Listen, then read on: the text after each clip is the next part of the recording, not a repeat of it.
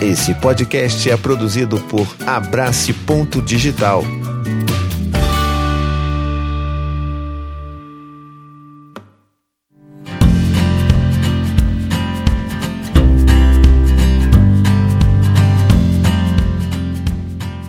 Olá, eu sou o Thiago Queiroz e sejam muito bem-vindos a mais um episódio de Conversas Difíceis. Esse que é o quadro dentro do meu podcast Paizinho Vírgula, em que eu vou conversar com vocês aí todas as quintas-feiras sobre e-mails, mensagens que eu recebo, pedidos de ajuda que possam vir a ser muito difíceis, que inclusive vai ser o caso desse episódio aqui, já adianto a você, que diz respeito ao abandono paterno, quando você tem uma mãe que se vê sozinha para cuidar de dois filhos e um deles sequer nasceu ainda. Esse quadro aqui é um quadro que eu faço com muito carinho e que é muito precioso para mim porque é um momento que eu posso conversar mais abertamente com vocês, né? Que não só vocês que me escrevem, mas vocês que estão ouvindo aí. Então, se esse episódio fizer sentido para você, já faço aquele pedido para você me ajudar a divulgar ele por aí, coloca nos stories, me marca. Eu sempre vejo pessoas colocando, me marcando, me espalhando pelos grupos de WhatsApp. Então, eu fico muito feliz mesmo por essa, por essa ajuda, porque podcast que a gente divulga assim é sempre mais legal, não é verdade? E antes de começar a ler o e-mail aqui, eu quero dizer para vocês que se vocês quiserem mandar né, a história de vocês, o pedido, seja qualquer, sabe assim, não, não fique pensando que eu preciso ter um caos, uma história muito complicada, muito complexa para mandar. Não, se você sente que você precisa de um, sabe, de um apoio, o seu ouvido, ser ouvida, uma mensagem de, de acolhimento, qualquer coisa você pode mandar. Não existe classificação para mensagens que são dignas ou não dignas. Todas elas são para participar desse quadro, tá bom? Então você pode ir lá no tequeiroz.paizinho.com Vai ter tudo escrito na descrição do episódio. Você também pode mandar mensagem de áudio se você quiser lá no paizinho.com/áudio e aí a gente vai conversando por aqui, tá legal? Então vamos pro e-mail. Tiago, boa noite. Ou seria bom dia, risos? É, nesse caso é boa noite mesmo. Tô fazendo de madrugada esse. Eu tô gravando esse episódio de madrugada, enquanto todo mundo tá dormindo na casa. Te escrevo esse e-mail longo, um pouco desesperado e espero que você possa ser a luz no fim do túnel. Tenho um bebê de um ano e três meses e cuido dele sozinha, pois o pai o abandonou quando nos separamos. Eu já estava grávida do segundo filho que vai nascer em julho. Na gravidez do meu primeiro filho, eu perdi o emprego e tive uma depressão severa. E desde então estou sem trabalhar. Os cuidados com exigem demais de mim, pois ele quer ficar grudado o tempo inteiro e por mais conexão que faça com ele, parece que nunca é o suficiente. Tenho dificuldade de fazer qualquer coisa com ele acordado. Olha, a Cora que tem tá, tem um pouquinho mais do que um ano e três meses, está mais perto de um ano e meio. Depois que a gente tem mais de um filho, a gente, eu pelo menos, eu parei de contar os meses, mas deve estar tá ali por volta do ano e meio. É, eu devo dizer para você que eu sei como é, é desgastante demais. Toda hora você tá andando com o bebê a tiracolo porque o bebê simplesmente não quer ficar no chão, não faz nada direito, mas eu vou conversar um pouco mais sobre isso mais pra frente. Mas eu sei bem como é, tá bom? Mas vamos lá então. Quando ele dorme, ou eu estou tentando fazer algo que preciso, ou acabo cedendo ao cansaço e deito com ele. De madrugada, ainda desperto para ele tomar a mamadeira. Me sinto esgotada. Muitas vezes perco o prazer de estar com ele, apesar de amar muito meu filho. Já cheguei a pensar em entregá-lo para o pai, mas volto atrás porque seria uma péssima opção para mim e principalmente para ele. Mas todas as noites choro quando não consigo fazer o dormir. Muitas vezes levam horas, com choros. Fico aqui pensando como será quando o meu próximo filho nascer. Eu vou enlouquecer. Estou morando de favor na casa da minha mãe, que está em estágio inicial de demência. Ficamos os dois em um quarto e o meu filho mais novo vai ficar no mesmo quarto. Quando um acordar, vai acordar o outro e nunca mais eu vou dormir. Não me vejo conseguindo emprego tão cedo, nem pagando alguém para ajudar, porque 450 reais de pensão não cobrem nem os custos básicos de um filho. Estou me endividando para conseguir manter um. Às vezes eu penso em colocar o meu filho que ainda vai nascer para adoção. Outras, penso que só de pensar nisso já mostra que eu enlouqueci. Não tenho apoio nenhum, nem mesmo de amigos, familiares ou qualquer outra pessoa. Como fazer isso dar certo? No fundo, eu desejo mesmo morrer no parto porque não vejo como vou conseguir fazer isso. Por favor, me diga: existe luz no fim do túnel? Obrigada por ler. Adoro seu canal. Ah, minha querida, poxa, eu só queria poder fazer com que você recebesse esse meu abraço muito apertado, muito apertado, por toda esse, essa dificuldade, todo esse desespero, esse desencanto com a vida que a gente às vezes tem. E eu, queria dizer para você que tudo isso que você sente é muito genuíno, tá bom? A barra que você está tendo que segurar aí, que você está sendo obrigado a segurar sozinha, não é barra para se segurar sozinha. Então, nesses momentos em que a gente fica desesperançoso da vida, pensa até em desistir dela, ou pensa em desistir dos nossos filhos, ou não sente prazer em estar perto dos nossos filhos, é porque de fato a gente está esgotado. E é isso que acontece com você. Você está esgotada, você está no meio de uma gestação. E a gestação por si só já, já causa um certo abalo, né? Então eu reconheço muito, muito e lamento muito por você estar nessa situação. Eu tenho certeza que todo mundo que está ouvindo esse podcast aqui, esse episódio, inclusive agradecendo mais uma vez que você tenha confiado em mim em mandar esse essa, essa mensagem, essa carta para mim de desespero, dizer que acho que todo mundo que está ouvindo aqui está se compadecendo e está gostaria de poder estar perto e, e mandar um abraço para você e tentar te, te, ajudar de alguma forma. Eu acho que quando a gente todo mundo fica repetindo aquele provérbio africano, né, de que é necessário uma, uma aldeia para educar uma criança, é, isso é muito real, sabe? Você não deveria estar fazendo isso sozinha. É, você me pergunta se existe luz no fim do túnel. Eu eu preciso dizer para você que eu preciso acreditar que há luz no fim do túnel. A gente precisa acreditar que um amanhã pode ser melhor. E eu não vou aqui julgar ou sugerir ou dizer o que você deve fazer ou não com seu filho que ainda não nasceu, mas que você consiga encontrar dentro de si o pensamento, é, uma luz que te indique um caminho que vai ser o melhor caminho ou o caminho menos pior para você seguir essa jornada que é tão dura. Eu eu voltando àquele provérbio, eu queria dizer para você que tenta fazer mais um exercício de pedir ajuda, de ir lá para fora e pedir ajuda. É, você, por exemplo, no início do seu da sua mensagem, inclusive comentou que você teve uma, uma depressão bem pesada depois que seu primeiro filho nasceu. E veja, o seu primeiro filho, ele ainda é um bebê. Então, por si só, a carga de ter um segundo filho, de nascer um bebê novo, já é muito grande. Né? Essa mudança de dinâmica familiar é muito complexa. Mas quando o seu primeiro filho ainda é um bebê, os desafios são ainda maiores, porque as demandas do seu primeiro filho continuam sendo de um bebê de um ano e três meses. É aquilo que eu comentei lá no início, né? A Corinha, aqui, que ela tem por volta de um ano e meio, ela se ela não tá no colo, ela tá reclamando. Se, se ela não tá comigo andando pela casa, ela vai estar tá choramingando. E às vezes a gente, sabe, eu que tenho um monte de privilégio, que eu tenho apoio, que eu tenho um monte de, sabe, de, de facilidades, vamos dizer assim, às vezes eu me sinto à beira de perder o controle com uma bebê.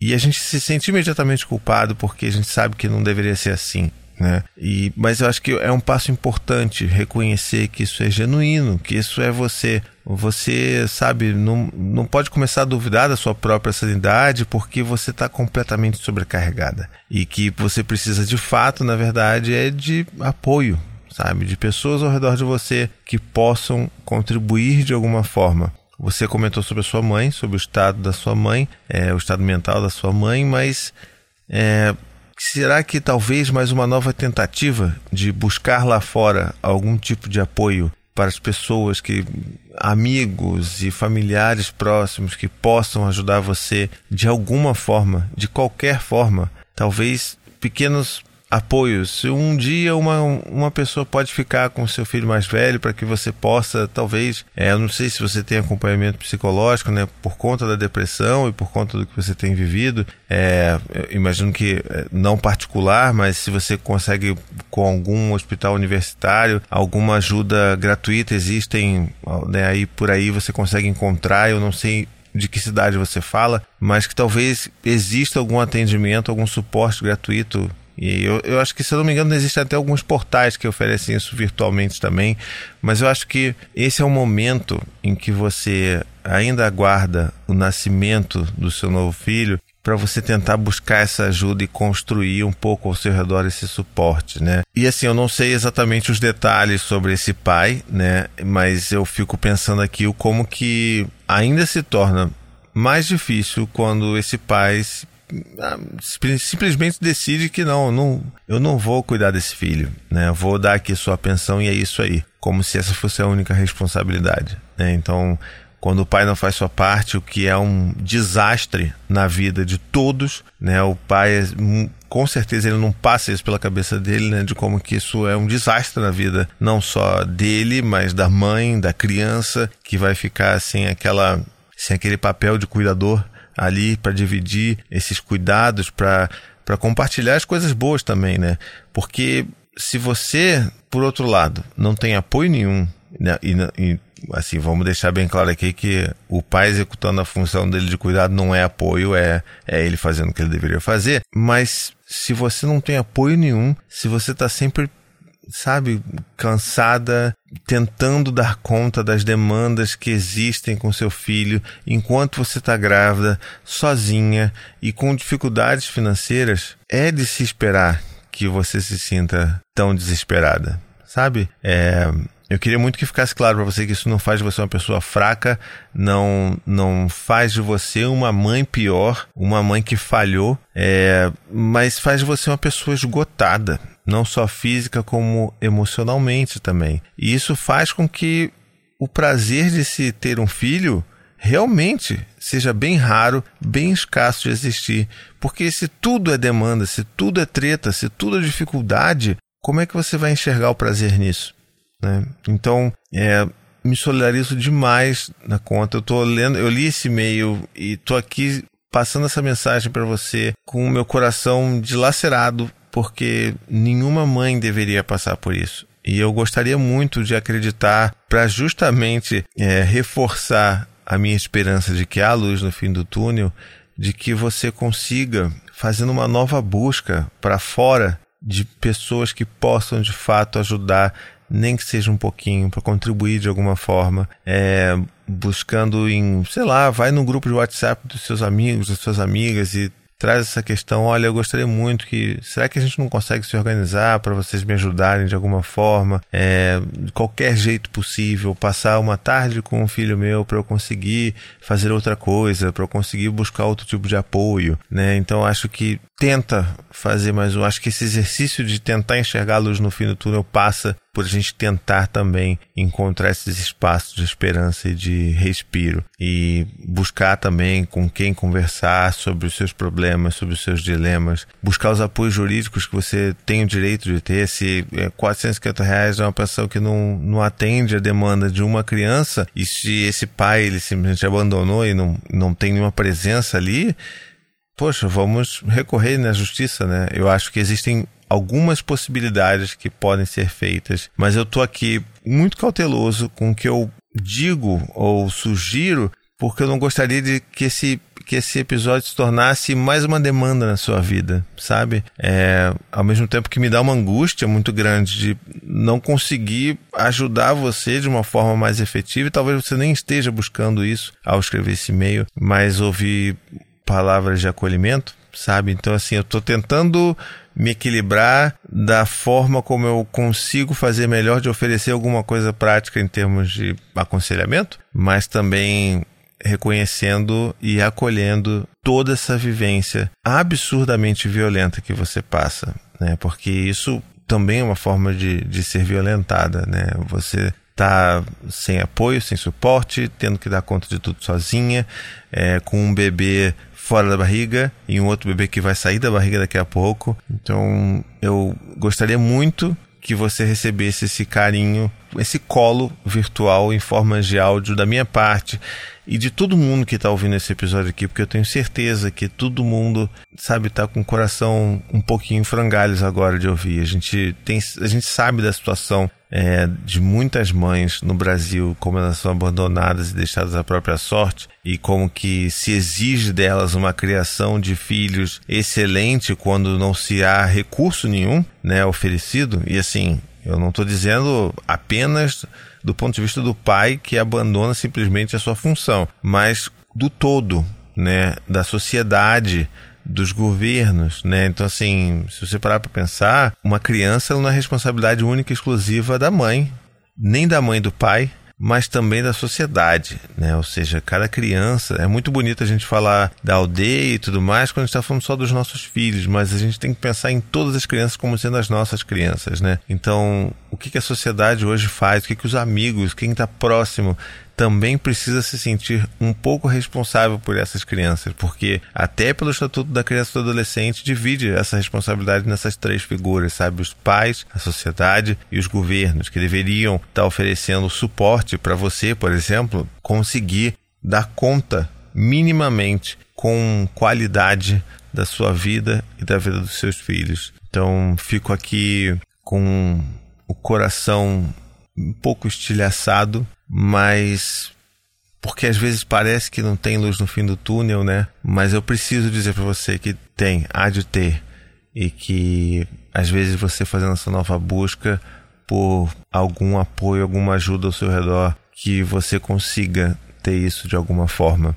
Então, assim, inclusive queria fazer um pedido a mais para você, você que está aí me mandando esse e-mail. É, me responde. Eu não costumo pedir para as pessoas responderem aquelas mensagens que eu gravo aqui, que eu respondo aqui, mas eu acho que esse é um caso muito delicado e eu gostaria muito que você, quando ouvir esse episódio aqui, que você possa mandar, dar uma, uma atualizada para mim, me dizer o que, que fez sentido para você ou não e que de alguma forma, se isso te ajudou, te acolheu de alguma forma, é, me responde. E você que está ouvindo aí também, que você quiser ajudar de alguma forma, quiser se disponibilizar para ajudar de alguma forma, também meu e-mail, que é o tequeirosa.com, vai estar aberto para receber mensagens de apoio que eu vou poder encaminhar também para essa mãe, tá bom? A gente precisa se apoiar mais.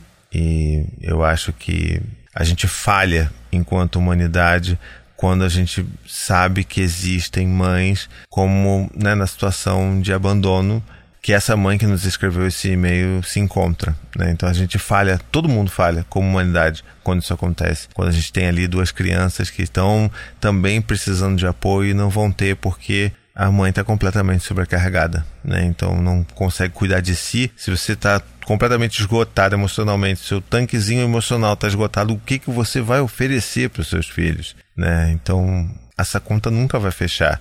A gente precisa de um apoio, a gente precisa de todo mundo olhando para essas questões. Eu vou ficando por aqui então. Fica aqui o meu pedido, me manda uma, uma atualização lá no e-mail. É, se você aí que está ouvindo também, se quiser compartilhar, contribuir de alguma forma, me avisa e a gente vai tentando se ajudar de alguma forma, né? Porque há de ter uma luz no fim do túnel. Eu vou ficando por aqui então. Não esquece de, se você quiser mandar um, a sua própria mensagem também para mim, manda lá em tequeiroz.paizinho.com. A gente tá toda quinta-feira aqui com esse quadro de conversas difíceis, ou meu quadro Dois Dedos de Prosa, onde eu chamo convidados para conversar. E eu vou ficando por aqui. Um pouco de tristeza no coração, pouco não, talvez diria muita tristeza no coração, mas a gente há de esperançar pela vida. Um beijo, até a próxima e tchau, tchau.